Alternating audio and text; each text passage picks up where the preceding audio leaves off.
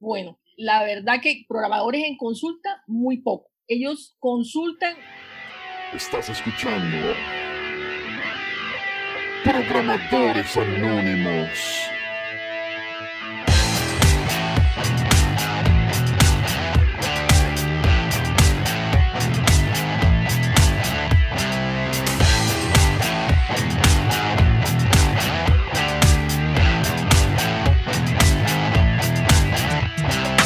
Bienvenidos al capítulo número 9 de la temporada 2 de Programadores Anónimos. En este, nuestro penúltimo capítulo de la temporada, les traemos un panel de médicos especialistas para hablar sobre temas relacionados con la salud en el mundo del desarrollo. Hoy estaremos hablando con un grupo de médicos anónimos. Recuerde, este es un podcast de opinión. Si tienes dudas específicas relacionadas con temas de tu salud, por favor, consulta a un médico. En este episodio vamos a utilizar personajes de la serie Grey's Anatomy. Representando al panel de médicos tenemos a Meredith. Hola a todos, buenas tardes. También estamos con Bailey. Gracias, buenas tardes. Y en el lado de los programadores tenemos a Derek. Hola. Y también estamos con Arizona. Hola, ¿cómo están? Bueno, y para arrancar el programa, ¿les importaría contarnos sobre qué tan frecuente ven a los programadores en sus consultorios? Bueno, la verdad que programadores en consulta, muy poco. Ellos consultan únicamente por, pienso, por el cumplimiento de, la norma en salud y seguridad en el trabajo. Entonces van a realizarse sus exámenes de ingreso, los exámenes periódicos y los enfermedades, las consultas de egreso cuando la, la empresa donde trabajan los envía, pero eh, preocupación por la salud realmente poca. Y Meredith, ¿a ti te consultan mucho los programadores? Pues digamos que específicamente los programadores no tanto, yo no soy de preguntarle mucho de la actividad en específico, pero sí muchas, muchas personas que usan el computador en, en su trabajo todo el tiempo. Entonces, digamos que sí. Me interesa bastante eso que están diciendo porque una de las cosas que siempre ha estado en la cabeza mía es que nosotros necesitamos información para poder definir si las personas están bien o están mal. Entonces, este, tema de la profesión parece que no es relevante a la hora de definir pues si la persona tiene o no determinado síntoma. No sé qué piensan ustedes. Mira, yo lo que veo es que los programadores eh, consideran de pronto que están en un ambiente laboral en donde los riesgos son pocos, lo cual no es cierto, porque a nivel de, la, de, programadores eh, existen unos factores de riesgo a nivel de eh, orgánico y también mental muy marcados, que finalmente pueden producir enfermedades con unas consecuencias bien serias. Pero realmente no hemos sido como conscientes de, eso, o sea, el, mismo trajinar del, de la actividad del programador que se mete mucho pues en, en el compromiso de, sus tareas hace que eh, no tome conciencia de, algunos síntomas o signos que se pueden presentar en, salud y que debieran consultar eh, de manera temprana. Y es posible también que los que trabajan con empresas, de pronto dentro de su sistema de gestión de salud y seguridad en el trabajo, tengan definidos como algunas alertas para que puedan ser enviados a valoraciones por médicos especialistas en, pues, en el tema que consideren en ese momento. Pero en general, sí, por ejemplo, el, que trabaja de manera independiente realmente subvalora mucho algún síntoma que pueda presentar. En la parte de, salud y seguridad en el trabajo, la aparición de, enfermedades en, los programadores, hay que enfocarlo en dos puntos. Uno, en el ambiente laboral donde se desempeña el, el trabajador. Y estamos hablando de su puesto de trabajo, la forma como está organizado el ambiente donde lo desarrolla y la parte ergonómica del puesto como tal que, que en donde permanece largas horas. Y tenemos que también mirar la parte psicológica, la parte mental que de verdad está muy afectada según los, digamos, los estudios que hemos revisado, la parte emocional, la parte afectiva en el programador se altera muchísimo. Entonces, miren, por ejemplo, en la parte orgánica, si nos vamos solo a la cuestión del, del puesto de trabajo, el hecho de, permanecer horas, muchísimas horas sentadas en, una silla, de pronto sin, sin hacer las pausas activas que se deben, sin tener las condiciones ergonómicas que deben tener, por ejemplo, la, la posición de las manos, el nivel como al nivel que deben estar las manos para no producir trauma a nivel de hombros, de cuello, eso no se revisa. Entonces, a veces esa, esa postura es inadecuada y termina produciendo, por ejemplo, cervicalgias, dolores en el cuello, por una flexión exagerada del cuello, por un nivel de computador que no es adecuado, a nivel de espalda, por una silla que no cumple con los requisitos ergonómicos para, para que pues esté cómodo y no se afecte pues el sistema osteomuscular. Yo aprovecho ahí porque vas bajando y estaba pensando de que, bueno, ¿y qué, qué hay del tema de la luz? O sea, ¿e-, ¿es suficiente con la luz del computador? ¿Necesito tener yo una luz auxiliar? ¿Puedo trabajar oscuros? Porque por lo menos a mí me gusta trabajar oscuros.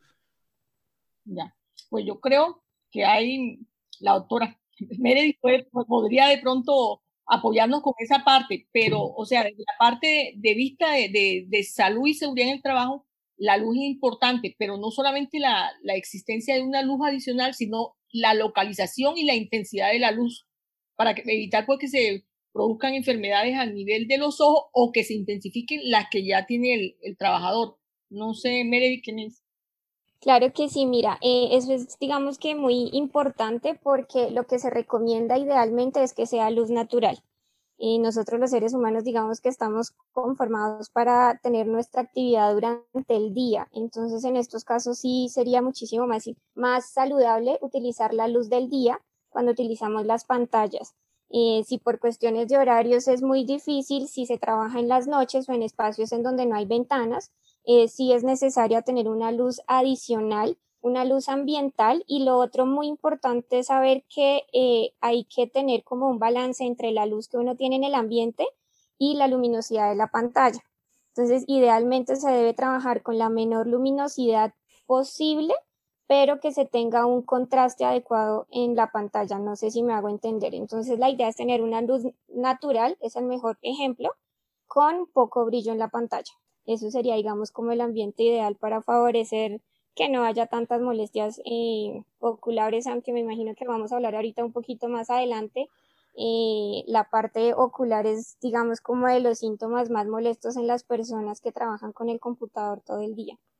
Pero eso nos, digamos que nos ayuda la luz ambiente. Entonces, sí, a, nivel osteomuscular, que era lo que yo venía como eh, comentándoles, ¿cierto? Entonces, a, nivel de, de, cuello está la cervicalia, a nivel del hombro y de, los miembros superiores en general, el hecho de la repetitividad, la frecuencia con que se hace el teclado, la, rapidez con que se hace, genera unos movimientos repetitivos que terminan produciendo enfermedades como eh, la astenosinovitis, el, el síndrome de túnel del carpo y los problemas de bursitis en hombros. Entonces, por eso se hace necesario que el sitio donde pasa el, programador sea un sitio, un escritorio que sea cómodo, donde pueda apoyar suficientemente los brazos, eh, permitir que estén paralelos al teclado, no, no en, forma como es, eh, oblicua, porque pues eso va a generar más trauma ahí en la, en la muñeca. Eh, lo que decía la silla, que la silla debe permitir que la espalda descanse, que los miembros inferiores estén formando un ángulo con, con el borde de la silla eh, si de pronto la persona que está eh, digitando está es pequeña en su estatura, su, su conformación es pequeña, eh, hacer el uso de, de los reposapiés. Eso, esos son una de, de, las patologías que más se presentan a nivel osteomuscular. Pero sí tiene razón Meredith que la, los problemas que más se presentan en, en los programadores son los problemas a nivel visual. Básicamente es el cansancio visual, que se refleja con ardor en los ojos, picazón en los ojos y cefalea, dolores de cabeza. Son muy frecuentes. Y por eso, digamos, la, la visita frecuente entonces a, al oftalmólogo o, al optómetra. Sí, yo, yo, me llevo acá dos, uh, dos, bueno, como dos temas importantes, es el tema del orgánico y de lo mental. Este tema es completamente nuevo para mí, pero, pero bueno, estoy aprendiendo aquí de Bali y de Meredith. Y bueno, la importancia que tiene el tema orgánico eh, y también el tema mental. Y me dejó pensando el tema mental porque yo, o sea, yo debo confesar que yo soy de las que va al médico cuando se enferma, solo cuando se enferma. No lo hago, o sea, no me hago exámenes de rutina, no reviso cómo están. Eh, no sé, eh, mi nivel de azúcar en la sangre, por ejemplo. Y entonces ahí tengo una pregunta adicional y es, ¿cada cuánto deberíamos consultar al médico? Si el tema va mucho hacia la prevención. Y considerando eso, deberíamos consultar al médico eh, con cierta regularidad en temas mentales? En la parte de, de salud y seguridad en el trabajo existe una herramienta que utilizamos que se llama un profesiograma. Ese profesiograma nos permite hacer un perfil del trabajador que, que va a hacer una determinada actividad. O sea, es como describir cómo sería esa persona ideal que va a hacer ese trabajo. Entonces, de acuerdo a los riesgos que, que tiene esa persona, vamos a definir como las características de la persona y saber si el, la persona cuando va a ingresar a trabajar cumple con ese perfil y el trabajo no lo va a afectar a él, ni él va a afectar la productividad de, de, del trabajo de la empresa. Entonces, hablamos que cuando vamos a comenzar a hacer una labor, por ejemplo, programación, debiera haber una primera cita que es el examen de ingreso. En ese examen de ingreso evaluamos al trabajador, al aspirante a ser un programador y en él debemos definir si es un trabajador, debe ser un trabajador que eh, su parte osteomuscular esté sana, sus miembros superiores tengan sus arcos, arcos de movilidad normal, eh, la parte funcional de sus manos, de sus miembros superiores sea muy buena hay que hacerles un examen de optometría para mirar a ver si, si son sanos, sus ojos están sanos, o se va a presentar un deterioro como a muy corto plazo.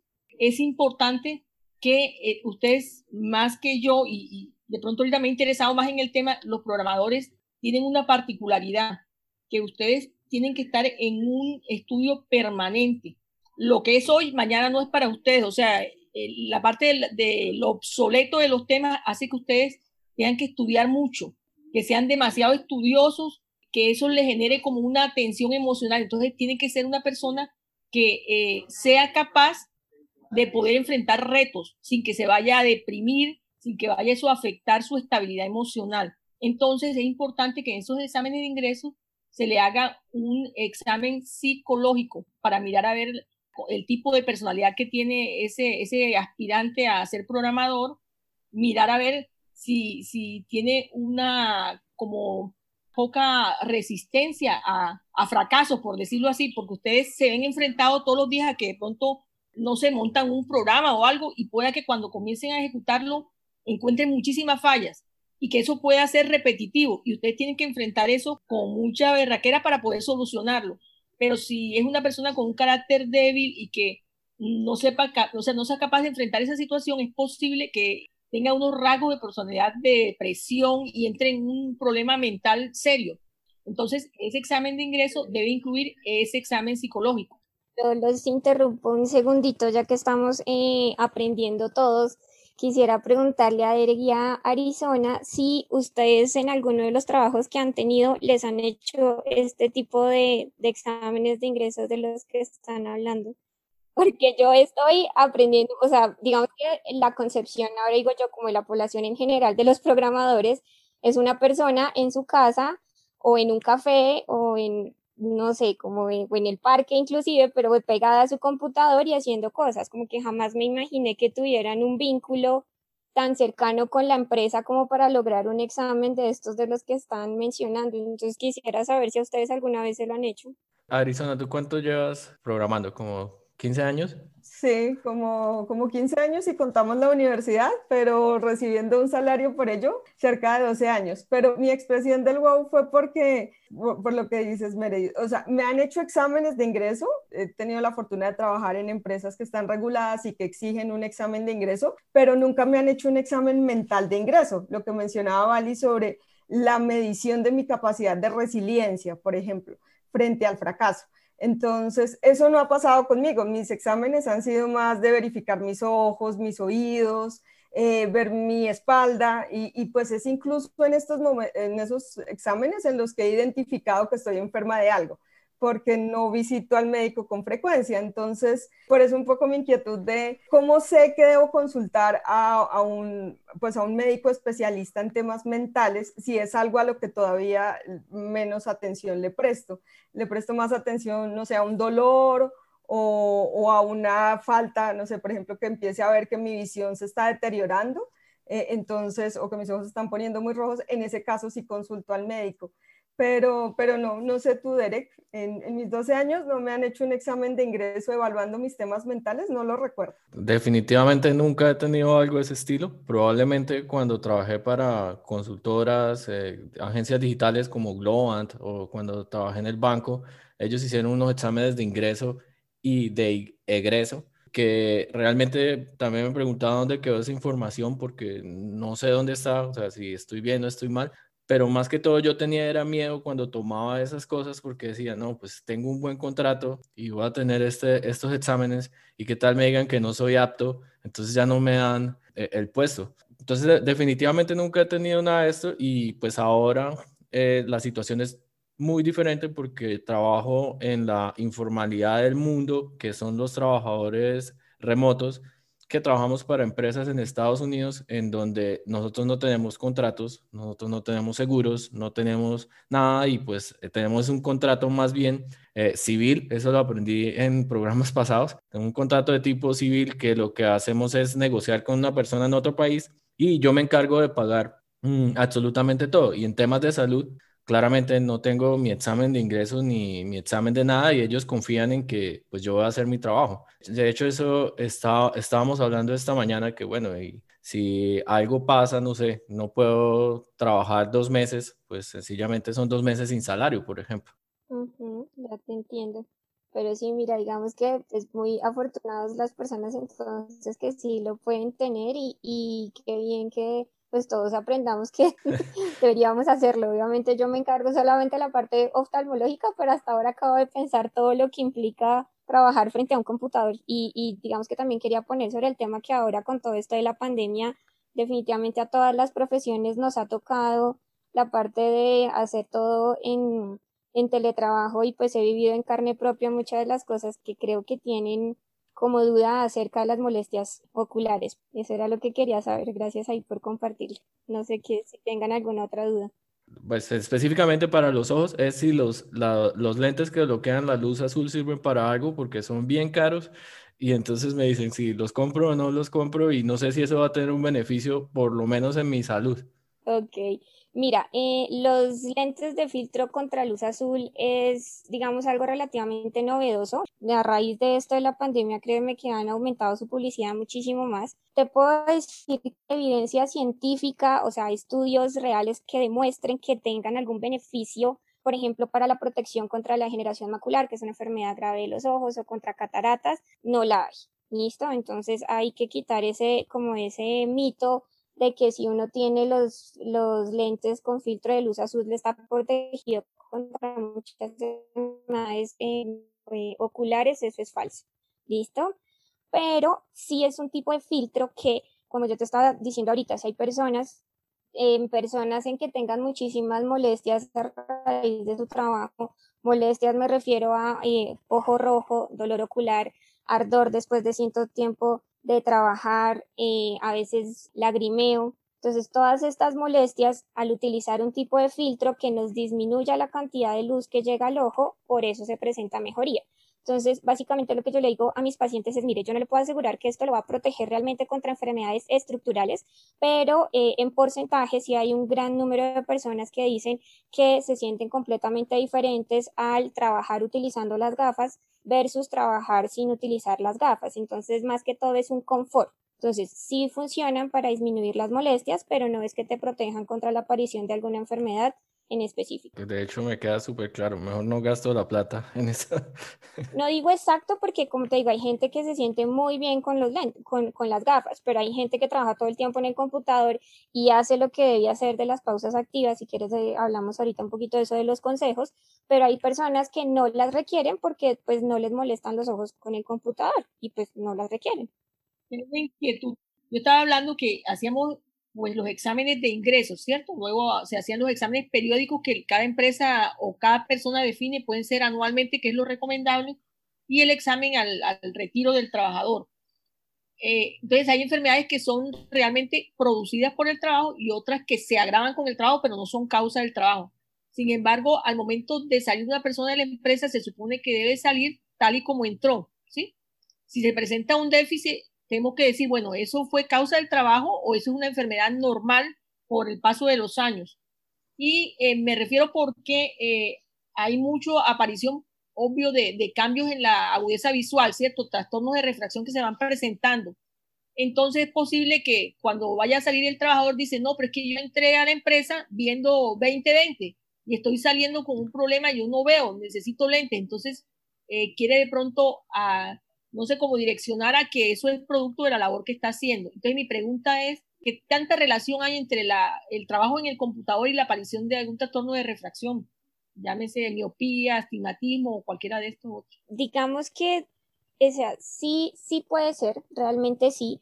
Lo que se ha visto y por eso eh, eh, en Asia, por ejemplo, la miopía es uno de los problemas de salud pública más grandes y es porque el hecho de que nosotros utilicemos nuestra visión cercana, que en este caso el computador lo tenemos muy cerca, hace que acomodemos más, es el nombre, digamos, para eso, y genera algo de miopía. Entonces, por eso la miopía está eh, aumentando en el mundo, pero ha aumentado la miopía porque los niños desde chiquiticos los estamos poniendo al frente de una tablet, de un celular y un computador para que estén tranquilos. Entonces, eso es lo que hay que cambiar. ¿Listo? Entonces, no significa que ya después de, tus 20, 25, 30, porque ahora tienes que usar el computador, tengas miopía a esa edad, eso es falso.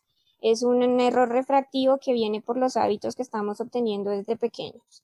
Entonces, eso sí es súper importante. Y lo otro, pues es que no pueden decir que es por la presbicia. Entonces, ya sabemos y para que sepan, después de los 40, a una persona que no ha tenido que usar gafas nunca en su vida, llega a los 40 y sí o sí va a tener que empezar a utilizar gafas para visión cercana. Entonces le va a pasar a la persona que trabaja en la oficina, le va a pasar al campesinito del campo que trabaja en el campo y nos va a pasar a todos. Eso sí no tiene nada que ver con la, con la, con la actividad laboral. ¿Miopía es ver mal de lejos o de cerca? Es ver mal de lejos. Entonces, como te digo, la miopía está siendo un problema de salud pública en Asia porque allá sí que todavía más a los niños chiquitos desde muy pequeñitos se les ponía en el computador a muy temprana edad. Entonces eso hace que desarrollen bien su visión cercana, pero dejan de lado la lejana. Entonces, ahí digamos que tip para los que tengan hijos y que nos oigan, los niños, bueno, ahorita no es tan fácil, pero sí la idea es que jueguen al aire libre, que puedan jugar deportes y estas cosas al aire libre, porque ahí es cuando desarrollamos nuestra visión lejana. Yo ahí tengo un comentario con el tema de la visión y es que, bueno, he escuchado eh, que, el, que, la visión eh, puede generar o la, o, la reducción mejor en la calidad de la visión puede ser un síntoma de otra enfermedad un poco más grave. Temas, por ejemplo, del azúcar, de la posición. Yo quisiera saber si otros de los factores a los que nos enfrentamos los programadores pudiesen tener como consecuencia un tema en la visión. Por ejemplo, yo tomo mucho café. Eh, ¿Qué tan bueno es tomar café para los ojos? Eh, una pregunta, no sé si tiene relación o no, pero sí puede influir una cosa con la otra.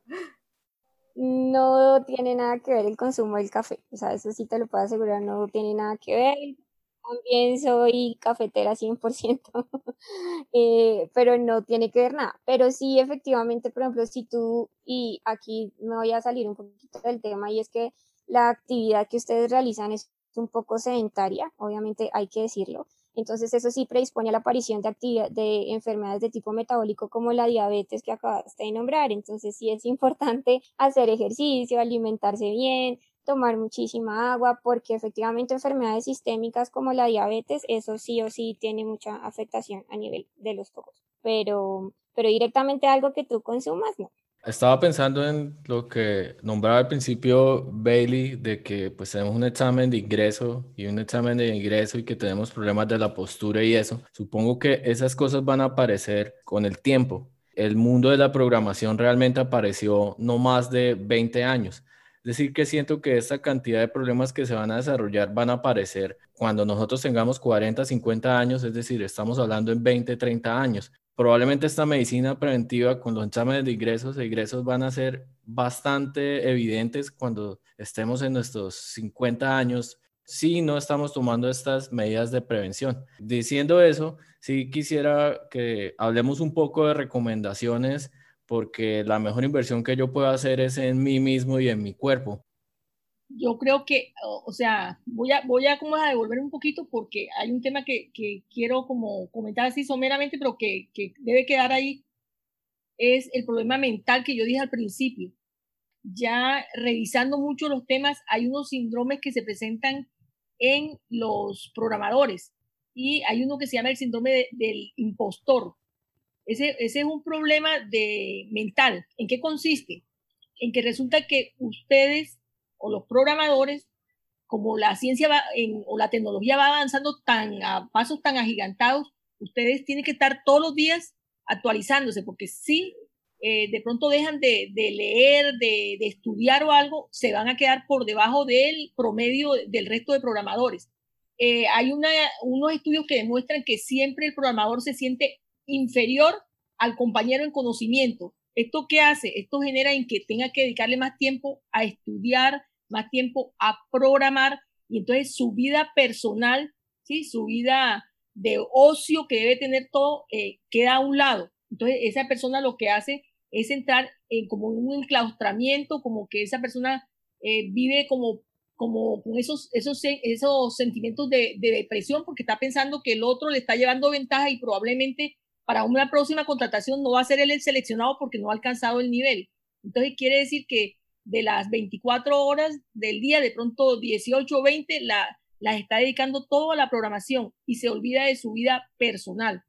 Entonces, eso, eso lo digo porque hablando de recomendaciones, entonces tendríamos que comenzar por tener una salud mental, darle cuidado a la salud mental. Entonces debemos hacer, organizar nuestro trabajo de tal forma que tengamos periodos en donde podamos hacer actividades al aire libre, como ya había dicho Meredith. Por ejemplo, el hecho de, de hacer ejercicios, siquiera una hora en el día, sacarla de pronto antes de iniciar la labor para hacer una actividad física, puede ser correr, trotar o, o, o gimnasio, alguna cosa, pero hay que hacer una actividad al aire libre.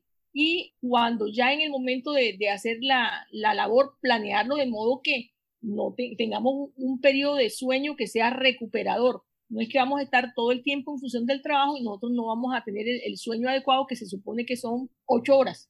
Eh, la, otra, la otra situación es que durante el tiempo que estemos laborando debemos dedicar una, un tiempo a las pausas activas.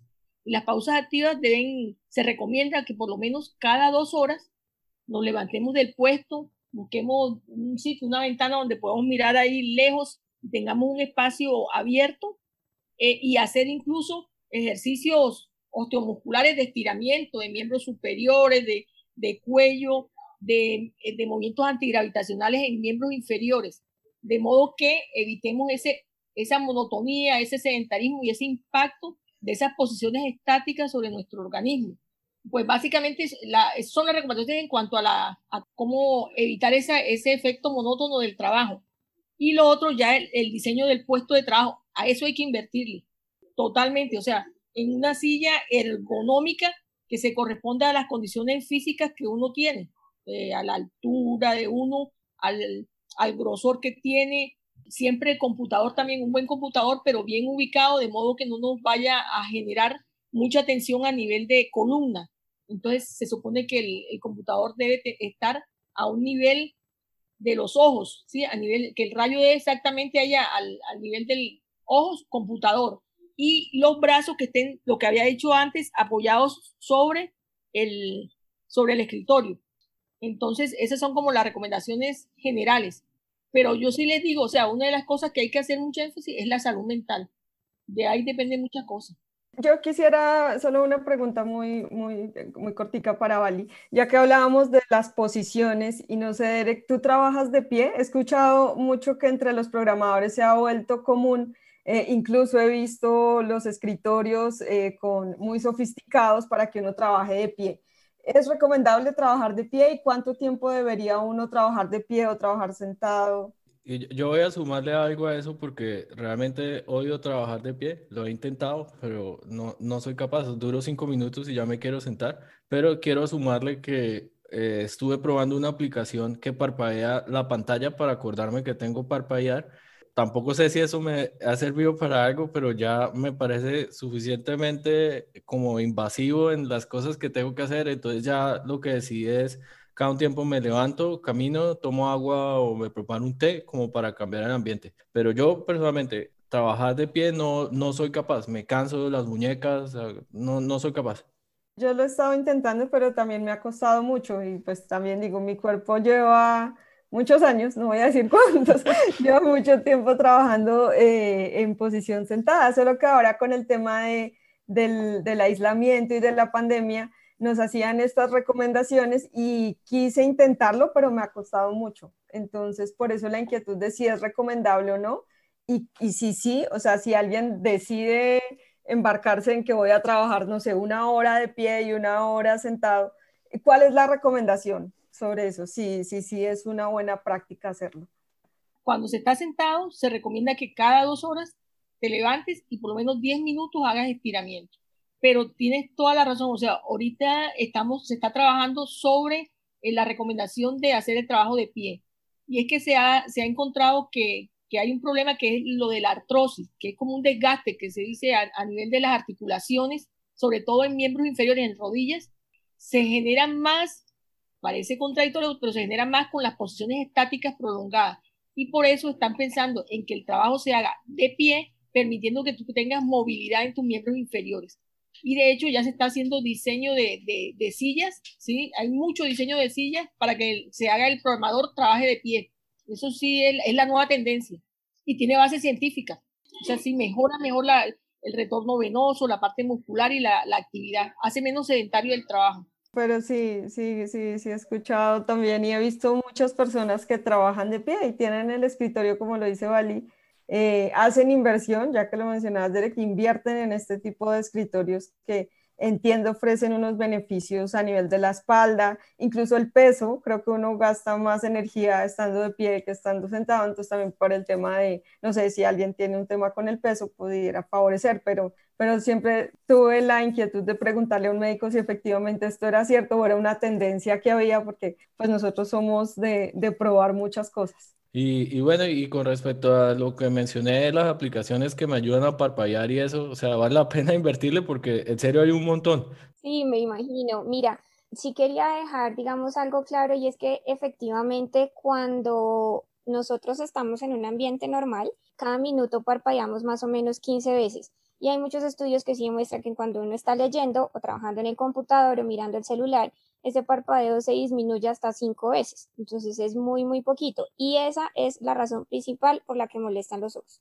O sea, si les, les pican, les arden, les duelen, se les ponen rojos, es efectivamente porque cuando estamos en el computador, por un reflejo al estar concentrados, dejamos de parpadear. Y el parpadeo sí es, digamos, como el impulso más importante para la lubricación del ojo. Y el factor más importante para la protección ocular es la lágrima. Entonces ahí ven como todo es un círculo en el cual el parpadeo es el eje fundamental para que uno no le duelan los ojos. Entonces por eso todas estas eh, aplicaciones, digamos que, pues entiendo si te dices que son como invasivas, básicamente lo que ahorita se está trabajando es como la regla de 30. Entonces, o sea, es bueno levantarse cada hora o cada dos horas, pero realmente a nivel ocular, y esto sí, por favor, es súper importante, cada media hora debes dejar de mirar el celular buscar una ventana o mirar algo lejos y mirar algo hacia lo lejos y ser consciente y parpadear varias veces. O sea, si ustedes hacen eso realmente conscientemente, el confort ocular mejora muchísimo. Ya después de esto, si a pesar de seguir haciendo esto, obviamente yo entiendo hay gente que trabaja ahora más 10, 12 horas en el computador, pues la lubricación propia del ojito no alcanza y en esos casos sí es muy recomendable tener siempre a la mano lubricantes cualquier tipo de lubricante, no tiene que ser ninguno costoso, siempre le digo a mis pacientes, van a encontrar de todos los precios, pero desde que sea un lubricante ocular sirve, no hay ningún problema. Pero sí es fundamental el parpadear, eso es lo más importante. Y digamos que hay otras cosas que nos pueden ayudar y es, por ejemplo, eh, la posición del computador. No necesariamente tiene que ser, digamos, directamente enfrente, sino que se recomienda que la pantalla sea idealmente un poco más abajo para que el párpado superior esté un poquito más hacia abajo y el ojo no esté completamente expuesto. Entonces, en esos casos sí, las pantallas que están más arriba quedan completamente prohibidas porque uno tiene que levantar más el párpado superior y hay mucha más eh, exposición del ojito. Entonces, intentar tenerlo hacia abajo un poco es lo ideal. Y si siguen estas recomendaciones, de verdad que se quitan esas molestias de, de tener ardor y, y, y pues todo esto. Se los digo también porque eh, hablando de esto, eh, pues como hablábamos del aislamiento y la pandemia, eh, nosotros también hemos tenido que hacer teleconsulta. Entonces, lo que para nosotros era un ambiente de consultorio se convirtió a más de ocho horas de trabajo solo enfrente del computador y les puedo decir ahora por experiencia propia, sentí por primera vez lo que era tener el ojo seco, sentí por primera vez lo que era el dolor ocular eh, y tuve que vivirlo en carne propia, realmente ponerme juiciosa con horario a hacer las pausas activas de las que tú me estabas hablando. Entonces, y ya me mejoré. Entonces, efectivamente hay que hacerlo. Como paciente y como médico ya lo puedo decir. de verdad me pasó y, de verdad lo viví. Entonces ahora entiendo muchísimo, obviamente nuestra consulta, no se imaginan, nuestra consulta en estos, ya no tanto, pero los primeros cuatro meses de aislamiento se aumentó de una manera súper importante por estos temas relacionados con el computador. Fue increíble, increíble, increíble cómo se aumentó. Claro, y, ahora que lo pienso y con el tema, el tema mental, pues eh, también hace falta la interacción humana. Entonces, en, en, temas de, de medicina. Yo, tengo una inquietud con esto de los lubricantes artificiales. ¿Esos no los venden en la farmacia sin una fórmula médica o tenemos que ir al doctor para que nos los...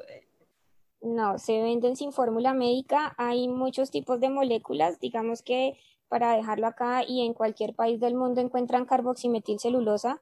Es el componente, digamos, como más importante de los lubricantes más normalitos. Obviamente esto lo estamos diciendo, ya habíamos dicho si tienen alguna duda en específico deben consultar, pero a nivel general, a una persona que no tiene patologías de base, la carboximetilcelulosa es la molécula de lubricante que deben usar.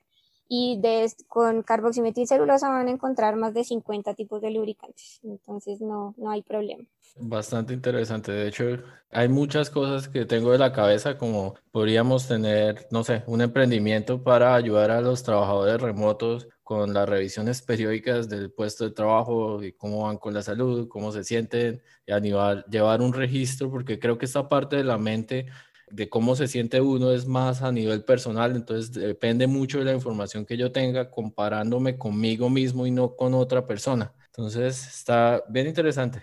Sí, súper interesante porque un mensaje que yo me llevo hoy es el tema de la prevención y de hacer los ejercicios de forma consciente cosa que yo no, pues lo que digo, eh, estoy confesando varias cosas, pero no, el tema de pausas activas no lo hago, no. Usé alguna vez un tema de lubricante, pero porque mis ojos en, eh, en, un, en un, viaje se expusieron como a, a, polvo y a bueno, y tuve una irritación ahí, pero nunca lo he hecho y creo que eso a futuro sí va a prevenir enfermedades de las que hoy no tengo conciencia, eh, me estoy exponiendo. Así es, súper importante. Bueno, eh, creo que estamos ya sobre el tiempo. Llegó la hora y como es costumbre en Programadores Anónimos, vamos a revelar las identidades de nuestros invitados solamente si ellos quieren. Eh, la idea es que nos den una recomendación final, un comentario final de todo lo, lo que hablamos y nos digan por dónde los pueden contactar. Listo. Entonces, si quieren, revelo yo mi identidad. Bueno, yo, Arizona, eh, igual por la voz chillena ya saben que soy Yuri Niño, soy soy Reliability Engineer en, en ADL Digital Lab. Y, y, bueno, pues me llevé muchísimas cosas hoy. Eh, muchísimas gracias, Derek. Lo voy a seguir diciendo, Derek, por la invitación. Y quisiera dejar algo. Yo no soy muy de. Todos los libros que leo son técnicos, no soy de leer libros sobre humanidades, pero justo estoy leyendo uno que se llama el otro fin del mundo es posible de Alejandro Gaviria. Y hay una frase que creo que encaja con esto y quisiera dejárselas. Y es, eh, la Organización Mundial de la Salud definió la salud como un estado completo de bienestar físico, mental y social. Y según esta definición, nadie es saludable. La salud no es un estado completo de bienestar, sino es la capacidad que tenemos las personas o las comunidades para gestionar desafíos físicos, mentales y sociales. Entonces, justo recordé la frase y me fui a buscar el libro porque me llevó eso. O sea, uno cree que solo está enfermo si algo le duele, pero el tema mental sobre el que casi ni siquiera consultamos eh, es bien importante acá. Y me llevó también el tema de mis ojitos, de cuidarlos más y de valorar más que hoy tengo la capacidad de ver con muy buena calidad. Eso lo valoro hoy mucho. Muchísimas gracias. Gracias. Sigamos con Bailey. Yo soy médico especialista en salud y seguridad en el trabajo. Ya, ya veterana, ya casi, ya estamos casi de, salida. Se puede decir así, pero la experiencia pues siempre queda. Quiero recomendarles que realmente valoren la salud y no solamente la salud corporal, sino también la salud mental. Entonces, la vida, la verdad es corta y tenemos que saberla vivir. Entonces, tenemos que mantener un equilibrio entre las cosas que podemos obtener, pero también entre la satisfacción que nos da a nosotros el poder compartir con nuestras familias, el poder compartir eh, ambientes saludables. Entonces, no, no todo debe ser trabajo, tenemos que sacarle el tiempito para la actividad física y para eh, tiempo de ocio. Perfecto, muchas gracias. Y ya para finalizar, eh, Meredith, cuéntanos un poco. Bueno, pues primero muchas gracias por la invitación, muy interesante, también aprendí muchísimas cosas. Mi nombre es Ángela Fajardo, soy eh, oftalmóloga, trabajo en Bogotá. Me llevo muchas cosas de hoy, la verdad me di cuenta que la parte ergonómica es súper importante, como les comenté haciendo teleconsulta, a veces lo hago en, en la sala, en la cama, pero realmente el dolor de espalda, y ahorita pues yo lo hago solamente dos veces por semana y ya me pongo en su, en su lugar de programadores y de verdad que es muy importante que le pongan cuidado a eso. Y a nivel ocular, básicamente todas las personas por debajo de los 40 años vale la pena que por lo menos tengan un control de oftalmología, o sea, busquen un oftalmólogo para hacer un control general y mirar que todo esté bien. Ya si les dicen que todo está bien, es importante que visiten a su optómetra cada año eh, y obviamente si el optómetra encuentra algo que nosotros tengamos que ver, pues con mucho gusto los atenderemos. Y recuerden, por favor, las pausas activas a nivel ocular va a hacer toda la diferencia en que no les dé dolor de cabeza, que no les ardan los ojos, que no se pongan tan rojos. Muchas gracias a nuestros invitados por su tiempo. Muchas gracias a todos por escucharnos. Este fue el episodio número 9 de la temporada 2 de Programadores Anónimos. Buena ciencia a todos.